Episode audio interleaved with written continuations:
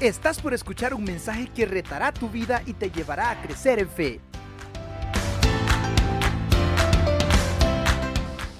Estaba leyendo una cita de una mujer que se llamó Helen Keller. Esta es una de las mujeres más importantes, fue declarada la oradora más importante de los Estados Unidos.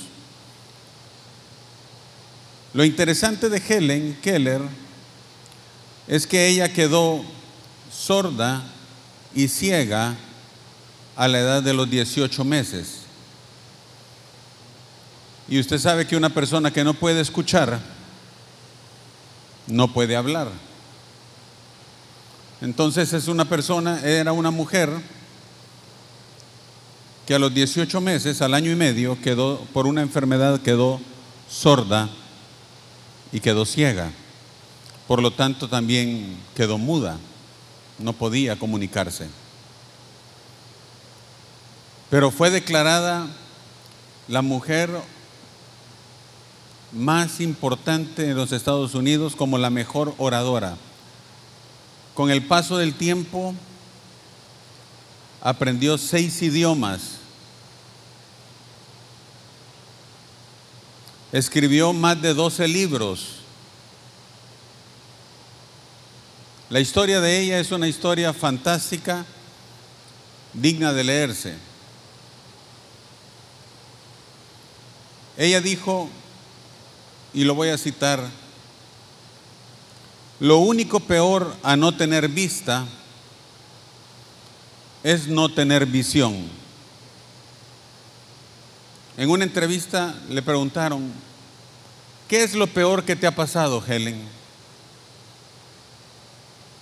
De todas las discapacidades que tienes, ¿qué es lo peor que te pudo haber pasado? Y ella dijo, estoy convencida que lo peor que le puede pasar al ser humano es tener vista y no tener visión. Y yo creo que si nos preguntan, hoy que estamos al inicio todavía de un nuevo año, apenas han pasado ocho o nueve días, si nos preguntaran cuáles son nuestros sueños o ideales para este próximo año o para este año que estamos ya, o para los próximos días o meses, ¿cuál sería su respuesta, hermano? ¿Sería fácil responder? ¿Cuáles son sus metas para este año? ¿Se ha puesto a pensar en ello? Si le hacen una pregunta de ese tipo, en lo familiar, en lo espiritual, en lo económico, ¿cuál es su visión? Y recuerde las palabras de Helen, lo peor que le puede pasar al ser humano es tener buenos sus ojos, pero no tener visión en la vida. Hablando de esto, pienso que una de las mayores tragedias que hay hoy en día precisamente es que la juventud y los seres humanos hemos dejado de tener sueños e ideales. Lo que más se repite en estos días es que la pandemia es como que nos puso en un modelo de pausa y se siente como que no transcurre el tiempo como que no tenemos mucho por qué luchar o por qué continuar. Y a muchos nos pasa que con el nuevo año nos sentimos entusiasmados. Hoy vamos a leer la Biblia todo el año. La vamos a leer completa. Hoy vamos a bajar de peso. ¿Cuántos han dicho que van a bajar de peso este año, hermano? ¿Cuántos van a aprender inglés este año? Y comenzamos a poner un montón de metas, porque tenemos visión, según nosotros. Pero lo que sucede es que con el paso del tiempo ese entusiasmo se va cortando y se va disminuyendo. Y resulta que la meta o la visión que teníamos se volvió tan grande que comenzamos a sentir que es difícil de alcanzar. Mire, yo quería rebajar 30 libras, pero quizás voy a rebajar solo 15. Quería leer la Biblia completamente, pero empecé bien y ahí por el mes de marzo comenzamos a desinflarnos.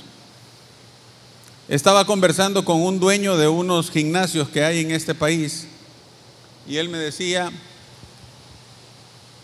que en esta época del año es cuando más se incrementan las ventas en los gimnasios, de las suscripciones, de las matrículas. Pero que con el paso del tiempo disminuye totalmente la asistencia. Ante esta situación, yo he escuchado que la pandemia nos cambió, hermanos. Y yo creo que nos cambió en algunas cosas materiales, en algunas cosas de forma. Pero francamente, creo que la pandemia no cambió nuestra vida espiritual. La pandemia sacó a luz lo que teníamos adentro espiritualmente hablando. Eso es como los terremotos. Yo no sé cuántos de ustedes, creo que la mayoría de los jóvenes que están acá, ni siquiera habían nacido para el terremoto de 1986. Pero el terremoto del 86, el emblema central de la destrucción fue la caída del edificio Rubén Darío. No sé si ustedes se recuerdan de eso. En ese edificio, en el centro de San Salvador, el edificio de unas cinco o seis plantas se vino completamente para abajo. Y la gente creyó que el terremoto había sido tan grave, que lo fue, y que el terremoto había dañado el edificio. Pero cuando comenzaron a ver y hacer las investigaciones, se dieron cuenta que ese edificio había sido dañado con el terremoto del 3 de mayo del 1965 y no lo habían reparado, solo le habían dado un maquillaje. Es más, en un reportaje salió que el nuevo dueño, el que había comprado el edificio, dijo, esta viga que está aquí no estéticamente no es buena y la mandó a quitar. Y lo que sucedió fue que comenzó a debilitar más el edificio. Cuando vino el terremoto, el edificio se cayó. ¿Sabe cuánto duró el terremoto del 86? Cinco segundos. Y en cinco segundos el edificio se vino completamente abajo. La pandemia, hermanos, no es la que nos ha afectado espiritualmente hablando. La pandemia vino a sacar nuestra fortaleza o nuestra debilidad espiritual ante las pruebas. Y vino a acentuar lo que comencé diciendo en esta mañana. La pandemia vino a echarnos de cara que la mayoría de las personas no tenemos visión para la vida. No tenemos objetivos. No tenemos futuro. Somos cortoplacistas. Y hoy en día la gente se preocupa por tener su propio metro cuadrado quiere ser feliz en su propio espacio. Y probablemente, probablemente sea válido humanamente hablando, individualmente hablando. Pero ¿sabe cómo nos afecta? Como nación, como sociedad. Porque si usted piensa individual y yo pienso individual, ¿quién piensa por la sociedad? La iglesia no puede darse el lujo de tener metas individualistas. Tiene que tener metas que sean para todos. Debe de tener sueños e ideales. Y la situación de la escritura, cuando nos revela lo que le pasó al pueblo de Israel en el pasado, es una maravillosa oportunidad para que aprendamos de ellos. No en balde el apóstol Pablo les, le dijo a la iglesia en Corinto, y estas cosas les acontecieron como ejemplo a ellos. Y están escritas para amonestarnos a nosotros. Lo que le pasó al pueblo de Israel justamente nos debe de servir como un ejemplo en nuestras vidas. Le voy a invitar a que busque el libro de Ageo.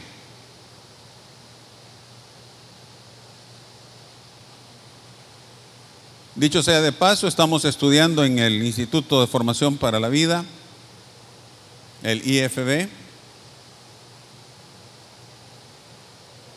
los mensajes de los profetas menores. Ageo es uno de ellos y le voy a dar una clave. Hay tres libros que fueron escritos después del exilio. Ageo, Zacarías y Malaquías son los últimos tres. Así que cuando a usted le digan Ageo, usted sabe que es el antepenúltimo libro del Antiguo Testamento.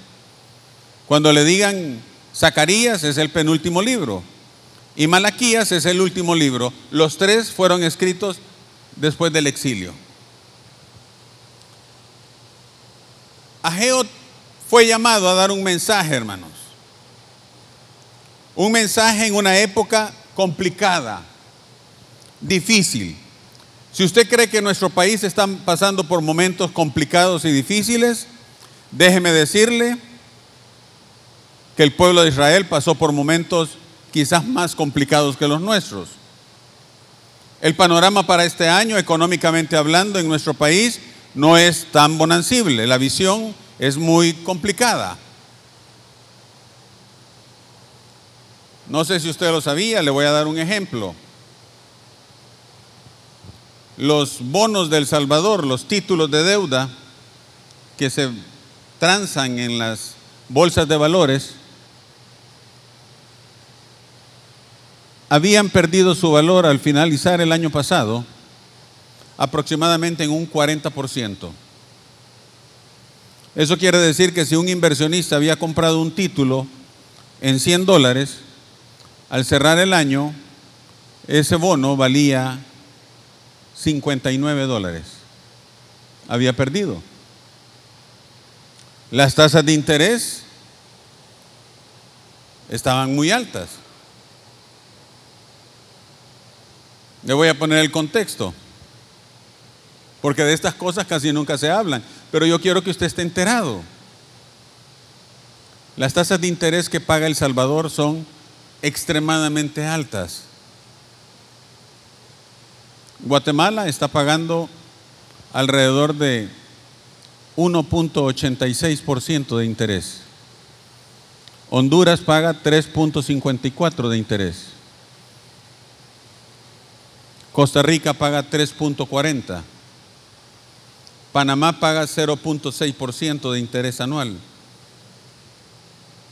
¿Sabe cuánto paga El Salvador? Al cierre del año, 30.3.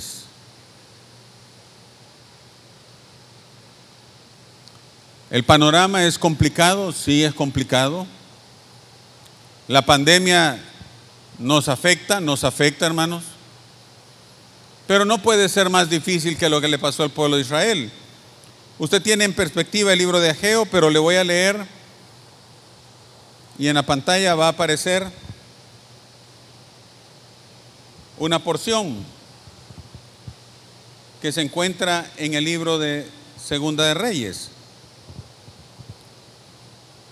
No pierda el libro de Ageo, téngalo ahí, solo le voy a leer esto para que no pierda la, la cita. Pero cuando terminó la situación de la conquista de parte de los babilonios, Segunda de Reyes dice, en el último capítulo, el 25, y estuvo la ciudad sitiada hasta el año undécimo del rey Sedequías. A los nueve días del cuarto mes prevaleció el hambre en la ciudad hasta que no hubo pan para el pueblo de la tierra. Si usted quiere entender de qué está hablando el escritor, lo invito a que lea en su casa el libro de lamentaciones de Jeremías. En ese libro Jeremías dice que él contempló cómo las mujeres comenzaron a cocinar a sus propios hijos para podérselos comer, porque no tenían comida. Jeremías dice, más dichosos fueron los que murieron por la espada que los que murieron por el hambre. El dinero no servía para nada. No había comida después de tantos años de, de estar sitiados. Y además de eso dice, y el ejército de los caldeos siguió al rey y lo apresó en las llanuras de Jericó, habiendo sido dispersado todo su ejército. Preso pues el rey le trajeron al rey de Babilonia en Ribla y pronunciaron contra él sentencia. Degollaron a los hijos de Sedequías en presencia suya y a Sedequías le sacaron los ojos y atado con cadenas lo llevaron a Babilonia.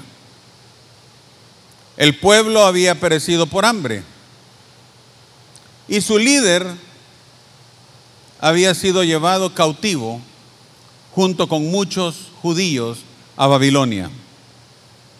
Al final, esta historia termina diciendo que en, el, en la ciudad de Jerusalén quedaron la gente común y los pobres.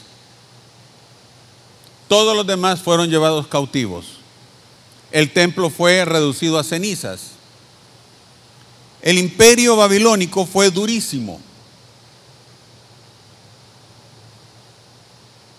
Ese era el contexto de lo que le había sucedido al pueblo de Israel. Y Jeremías había profetizado que 70 años iba a durar ese cautiverio. Y al terminar esos 70 años, iba a haber una nueva oportunidad para el pueblo de Israel. Por eso les dice en el capítulo 29 de Jeremías, solo le estoy dando el contexto, les dice en el capítulo 29 a los que van cautivos a Babilonia. Edifiquen casas y habiten en ellas. Planten huertos y coman fruto de ellos. Cásense, engendren hijos e hijas. Den mujeres a vuestros hijos y dad maridos a vuestras hijas, para que tengan hijos e hijas. Y multiplicaos ahí y no os disminuyáis. Y procurad la paz de la ciudad a la cual os hice transportar. Y rogad por ella a Jehová porque en su paz tendréis vosotros paz. Lo que les dice Jeremías es, váyanse tranquilos aunque vayan cautivos. Traten de vivir una vida lo más normal posible. Porque de esa manera ustedes van a preservar la vida de su familia. Pero ese no era el mensaje final. El mensaje final no era quédense ahí. El mensaje era, en 70 años van a regresar a Jerusalén y el cautiverio va a acabar. Habiendo dado ese contexto, resulta que pasan los 70 años y en el año 539 ingresa el imperio medo-persa liderado por Ciro el Grande y destruye Babilonia. Y es Ciro el que decreta que el pueblo de Israel podía regresar a Jerusalén. Y en ese primer grupo, usted va a encontrar en la historia, en los primeros seis capítulos del libro de Esdras, ese primer grupo que regresa a Jerusalén. Y ese grupo tenía una misión. Y comienzan a trabajar. Y le dice en el libro de Esdras,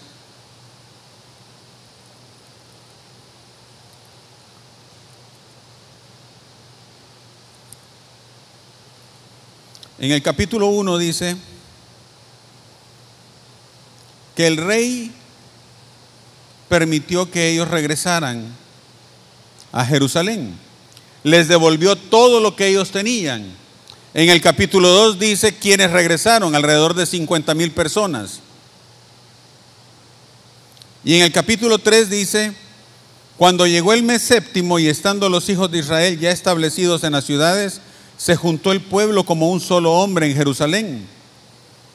Entonces se levantaron y comenzaron a colocar el altar sobre su base. Y comenzaron a reconstruir. Pero tuvieron oposición. Y en medio de esa oposición, en el capítulo 5, verso 1 dice, profetizaron Ageo y Zacarías. Ahí es donde está nuestro personaje. Le he pintado el panorama de una manera muy rápida para que usted se pueda ubicar dónde encaja Ageo en la historia bíblica. Es ese pueblo que había regresado a Jerusalén, que había comenzado a trabajar en la construcción de en la reconstrucción del templo y a ellos es enviado Ageo. Ahora sí, Vámonos al capítulo 1 de Ageo. Solo son dos capítulos, pero no los vamos a leer aquí, por supuesto. Vamos a leer los primeros versículos, porque mi intención en esta mañana es despertar en usted el interés para estudiar este pequeño libro. Capítulo 1 del libro de Ageo. Vamos a leer los primeros 12 versículos. 11 versículos. En el año segundo del rey Darío, en el mes sexto, en el primer día del mes, vino palabra de Jehová por medio del profeta Ageo a Zorobabel, hijo de Salatiel, gobernador de Judá, y a Josué, hijo de Josadac, sumo sacerdote, diciendo, Así ha hablado Jehová de los ejércitos, diciendo, Este pueblo dice, no ha llegado aún el tiempo, el tiempo de que la casa de Jehová sea reedificada. Entonces vino palabra de Jehová por medio del profeta Geo diciendo, ¿es para vosotros tiempo para vosotros de habitar en vuestras casas artesonadas y esta casa está desierta? Pues así ha dicho Jehová de los ejércitos, meditad bien sobre vuestros caminos, sembráis mucho y recogéis poco, coméis y no os saciáis, bebéis y no quedáis satisfechos, os vestís y no os calentáis y el que trabaja jornal recibe su jornal en saco roto. Así ha dicho Jehová de los ejércitos, meditad sobre vuestros caminos, subid al monte y traed madera y reedificad la casa, y pondré en ella mi voluntad, y seré glorificado, ha dicho Jehová. Buscáis mucho y halláis poco, y encerráis en casa, y yo lo disiparé en un soplo. ¿Por qué? Dice Jehová de los ejércitos, por cuanto mi casa está desierta y cada uno de vosotros corre a su propia casa. Por eso se detuvo de los cielos sobre vosotros la lluvia, y la tierra estuvo, detuvo sus frutos. Y llamé la sequía sobre esta tierra, y sobre los montes, sobre el trigo, sobre el vino, sobre el aceite, sobre todo lo que la tierra produce, sobre los hombres y sobre las bestias, y sobre todo trabajo de manos. Pueden sentarse, hermano. Gracias por pararse ante la lectura de la palabra. Los que habían vuelto del, del cautiverio ya eran gente mayor, gente que no había perdido la esperanza de la reconstrucción y había regresado con sus familias. Pero ahora póngase usted a pensar, esta gente había sido llevada cautivo con niños pequeños. Esos niños ahora son los adultos que vienen ya con 70 años o más de 70 años. Muchos de ellos no conocen la lengua hebrea. Muchos de ellos vienen con costumbres de Babilonia. Muchos de ellos nunca habían estado en Jerusalén. Pero motivados por los mayores, van de regreso a una ciudad desconocida por ellos. Y pareciera que algo similar sucede hoy en día con nosotros. Porque la visión de algunos hermanos, particularmente cuando vemos a nuestro pastor, a Germán, con esa visión de querer trabajar, de querer hacer sus planes, de, de querer hacer trabajos, pareciera que no es el lenguaje que utilizamos todos. Pareciera que hablamos diferente. Pero no solo las palabras del pastor, eso se aplica en todos los ámbitos. Vaya a ver ustedes los presupuestos de su empresa. El, el líder, el dueño, está entusiasmado con planificar. Pero los más jóvenes lo ven como, ay, hay que hacer planes. ¿Y esto para qué sirve? Más lo que perdemos el tiempo. Y pareciera como que eso solamente le corresponde a cierta élite o a cierto grupo. Resulta que estos regresan y comienzan a trabajar, pero no están comprometidos. Y cuando tienen la dificultad, sucede lo que dice el libro de Esdras. Suspendieron la construcción. Entonces viene Dios y les manda al profeta Geo para que hable con ellos. Y es bien interesante. Ageo significa festivo, significa mi fiesta. Ageo tiene un significado que está asociado a las tres principales fiestas que tenían los judíos relacionadas con la peregrinación. Es curioso que el mensaje de Ageo comienza entre los meses de septiembre y octubre del año 520 antes de Cristo. Es curioso. ¿Y sabe por qué es curioso? Porque el mensaje de él comienza coincidiendo con el inicio de una de esas fiestas. Y esa fiesta era la fiesta de Año Nuevo civil que tenía Israel, que hasta el día de hoy se celebra el año nuevo en Israel entre agosto y septiembre. Así que este mensaje es un mensaje de año nuevo, hermanos, que es predicado por Ageo en los días de una fiesta espiritual. Y yo le quiero decir hoy en día, no hay mejor fiesta espiritual para la iglesia que cuando se reúne como iglesia. La Biblia dice, mirad cuán bueno y delicioso es habitar los hermanos juntos en armonía, porque ahí envía bendición Jehová. Donde están dos o tres congregados en mi nombre, ahí estoy yo en medio de ellos. Eso dice el Señor. Por eso, hermanos, reunirnos es una fiesta. Es una fiesta espiritual. Le cantamos al Señor, pero recibimos mensaje de Él. La idea es que en las reuniones Dios nos va a hablar por medio de su palabra. No es el mensajero, no es el predicador, es la palabra de Dios la que debe de hablar al corazón. Por eso, eso de que la pandemia nos vino a afectar, porque nos limita a venir a los cultos, no es cierto. La pandemia sacó a la luz lo que había dentro de nosotros. Y lo que había dentro de nosotros es que muchas veces no queremos venir a la iglesia. Y la pandemia nos vino a ayudar para que tengamos, iba a decir la excusa, para que tengamos el motivo para no venir y congregarnos.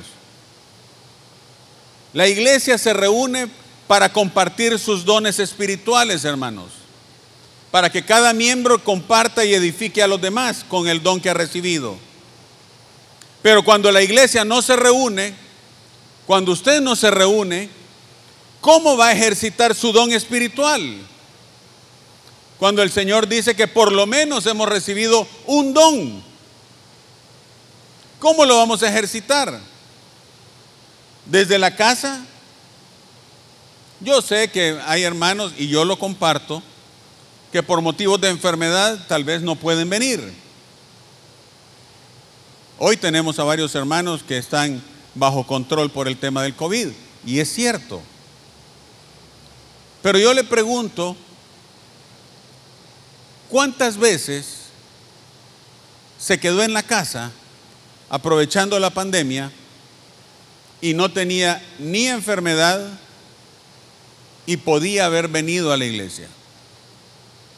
Yo he escuchado de hermanos que dicen, ah, mire, es que yo no podía llegar porque nos podemos contagiar. Pero como dicen algunos, el problema es que suben las fotografías que van a restaurantes, van a paseos con la familia, lo cual es correcto. Pero no vienen a la iglesia.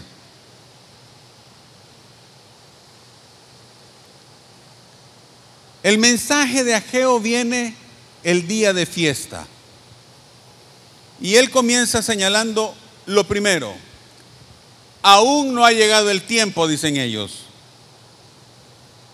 Dice el Señor.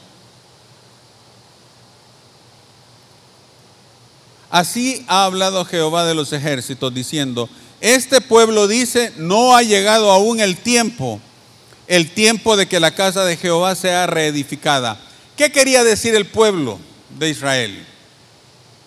Resulta que ellos habían interpretado la profecía bíblica a su manera, pero tenían un error de interpretación. El error de interpretación era el siguiente. Ellos habían hecho el conteo. Bueno, desde la destrucción del, templo en el año 587, menos 70, 87 menos 70, ¿cuánto duraba, hermanos? ¿Cuánto es el cálculo? ¿Cuánto le da? 17, ¿verdad? O sea que 587 menos 70 eran 517. Entonces Ageo comienza a predicar en el año 520. Y cuando él comienza a predicar, ¿qué dice el pueblo de Israel? Espérate, espérate reconstruir el templo. Eso es en el 517, 70 años después. Por lo tanto, nos faltan tres años. Estamos en el tiempo. Y ellos dicen, no ha llegado el tiempo todavía. ¿Cuál es la precisión? Porque la premura. Pero había un error de cálculo. ¿Sabe cuándo llevaron los primeros cautivos a Babilonia? en el año 606, 607. En ese grupo se fue Daniel y sus amigos y fueron llevados cautivos. Por lo tanto, los 70 años comenzaban a contar a partir del primer grupo de exiliados. Y 606 menos 70 le da 536 años. ¿Cuándo cayó Babilonia? En el 539. Por lo tanto, en el tiempo en que cayó Babilonia y fueron devueltos y se les permitió regresar, cuando ellos llegaron en el 536, estaban en el tiempo exacto para comenzar el trabajo. Lo cual quiere decir que no tenían tres años de gracia todavía para llegar ahí, hermanos. Tenían 16 años de retraso cuando comenzaban a escuchar a Geo. ¿Se da cuenta cuál es el problema nuestro? Cuando hacemos las interpretaciones a nuestra conveniencia, cuando utilizamos la escritura a lo que nos conviene a nosotros, no a lo que Dios dice en su palabra. Y ellos comienzan a decir, no ha llegado el tiempo. En el versículo 4, Ageo pone el dedo en la llaga. dice, es para vosotros tiempo, para vosotros de habitar en vuestras casas artesonadas y esta casa está desierta. ¿Sabe cuál era el problema del pueblo de Israel que había regresado? No es que no había llegado el tiempo, es que tenían un grave conflicto de intereses. Y el conflicto de intereses era entre mis intereses y los intereses espirituales. Y esa es la lucha de siempre. El apóstol Pablo, escribiendo a la carta a los filipenses, les dice, porque muchos buscan su propio deseo, su propia satisfacción, no lo que es de Cristo. Y ese es el problema nuestro. Cuando hablamos de visión, cuando hablamos de metas, cuando hablamos de objetivos de año nuevo, la pregunta sigue siendo la misma. ¿Cuáles son mis objetivos y mis metas? ¿Y cuáles son las metas espirituales en las que involucro a Dios? Es una pregunta que yo no puedo responder por usted. Estamos al inicio del año y por eso yo le vuelvo a preguntar, ¿cuáles son sus metas, hermanos? ¿Cuáles son sus objetivos? Sería bueno que los escribiera. Sería bueno que los compartiera con los demás. Compártalos con su familia. Al llegar a la casa, pregúntele a su esposo, ¿cuáles son las metas para este año que tenemos? en nuestra vida práctica, material o en nuestra vida espiritual. ¿Cuáles son? Dele la oportunidad que las escriba y compártanlas.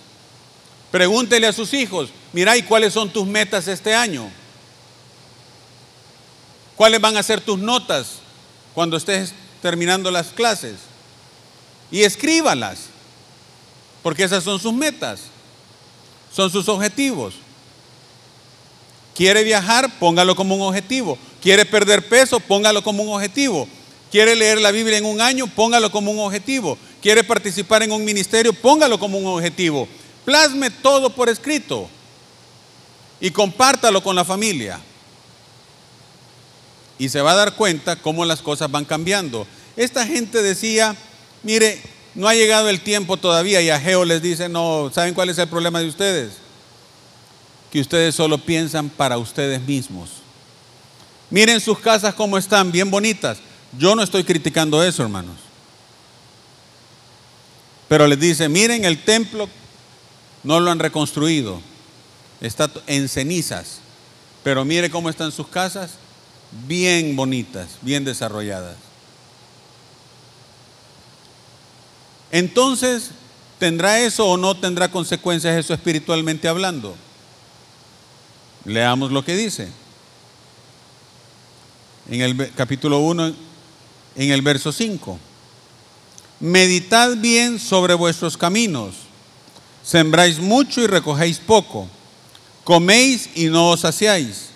Bebéis y no quedáis satisfechos. Os vestís y no os calentáis y el que trabaja jornal recibe su jornal en saco roto.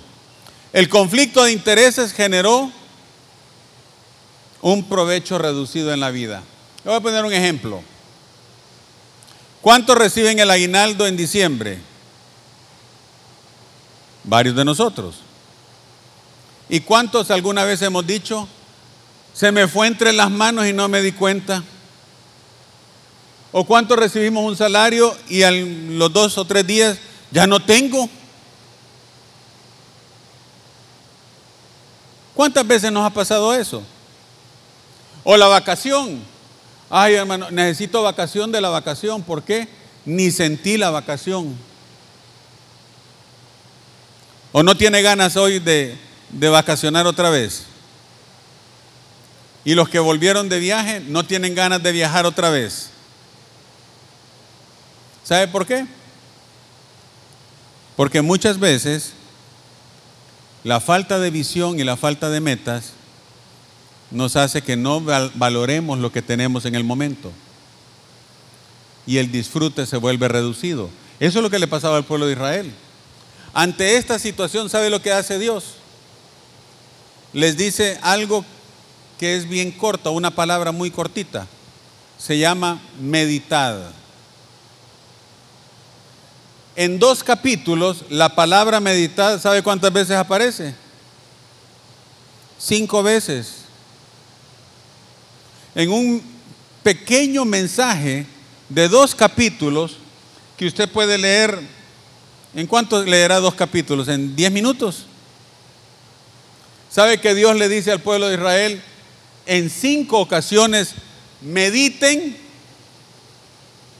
y la palabra meditar no está asociada, quizás la siguiente lámina, si me pueden hacer el favor, cuando usted oye la palabra meditar, ¿en qué piensa? En alguien que está con los brazos cruzados, los brazos extendidos y las piernas cruzadas, ¿verdad? Meditando en sí mismo. No, esa no es la palabra que utiliza aquí el escritor. Sabe que la palabra, y es bien interesante, la palabra meditar tiene que ver con una palabra que en hebreo era agag, que significa meditar, gemir, llorar, rugir, pronunciar, hablar. El, vocablo refleja los suspiros y murmullos que los antiguos hacían cuando meditaban. O sea que era una conversación. Era una conversación que tenían con Dios cuando estaban meditando. No era simplemente quedarse con los ojos cerrados y tal vez hasta dormirse. No, provocaba dolor y angustia en el corazón. ¿Por qué? Porque nos teníamos que poner a cuentas.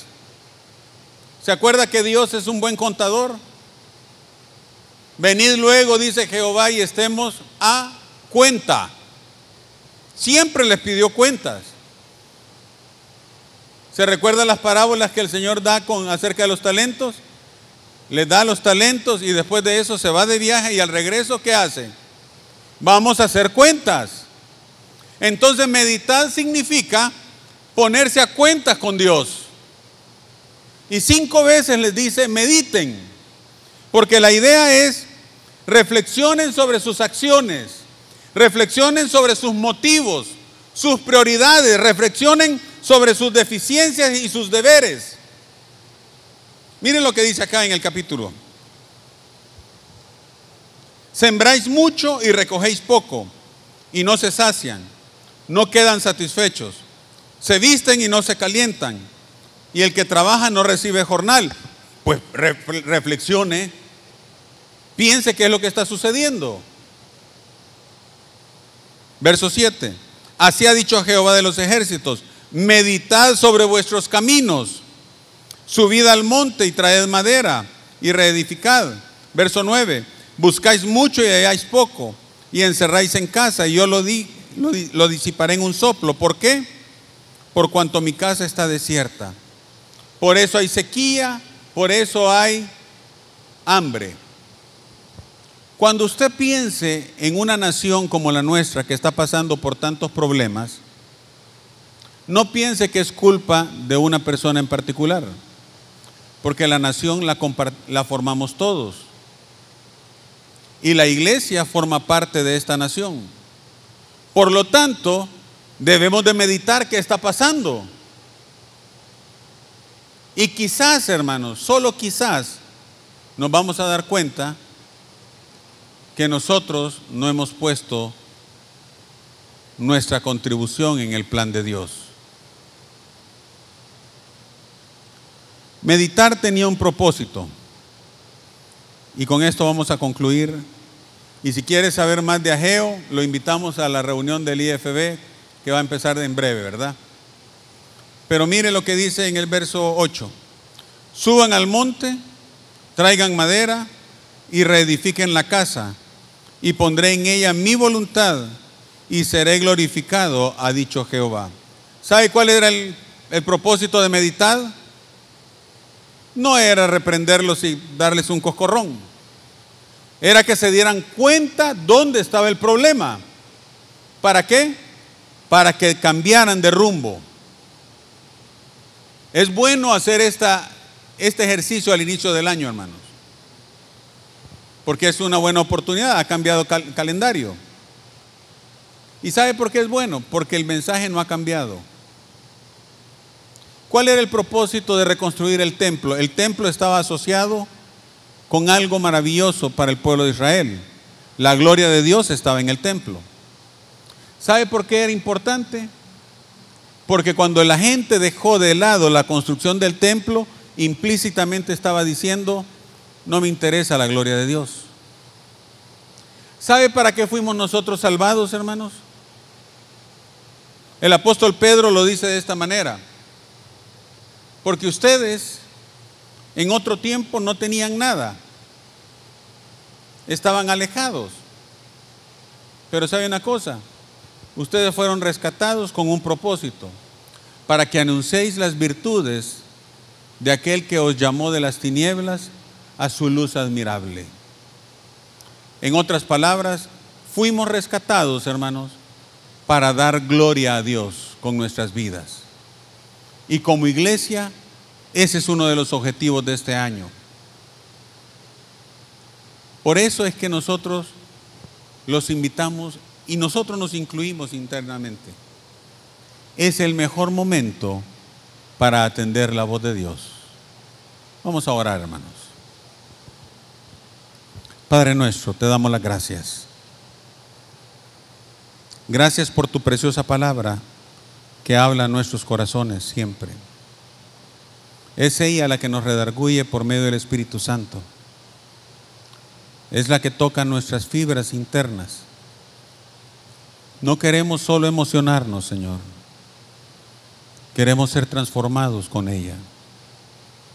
Bendice, Señor, nuestras vidas con tu palabra. Ayúdanos a ser obedientes a ella, a meditar en ella, recordando las palabras que tú le dijiste a Josué. Nunca se apartará de ti este libro, sino que meditarás en esta ley de día y de noche. Ayúdanos, Señor, para que ese sea uno de los objetivos en nuestras vidas este año. Bendice nuestra iglesia, Señor. Bendice nuestros hogares, nuestra iglesia. Bendice a nuestra nación.